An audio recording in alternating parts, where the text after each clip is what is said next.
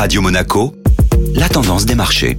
Radio Monaco, la tendance des marchés avec Société Générale Private Banking. Bonjour Clémentine Rousseau. Bonjour Eric. Hier, les marchés financiers ont poursuivi leur regain d'optimisme entamé vendredi dernier. Le CAC 40 progresse, une nouvelle fois soutenu par le secteur du luxe qui étoffe son rebond de vendredi avec Kering et LVMH qui dominent l'indice phare. Les valeurs bancaires se reprennent également avec notamment une progression pour Crédit Agricole et Société Générale. Et outre-Atlantique, le Dow Jones et le Nasdaq ont suivi le pas dans le verre à l'ouverture. Ce rebond de marché va-t-il perdurer? Plusieurs ombres au tableau pourraient continuer de ternir l'ambiance chez les investisseurs. D'une part, la crainte d'un ralentissement de la croissance chinoise et le variant Delta du Covid-19 qui n'en finit pas de se propager.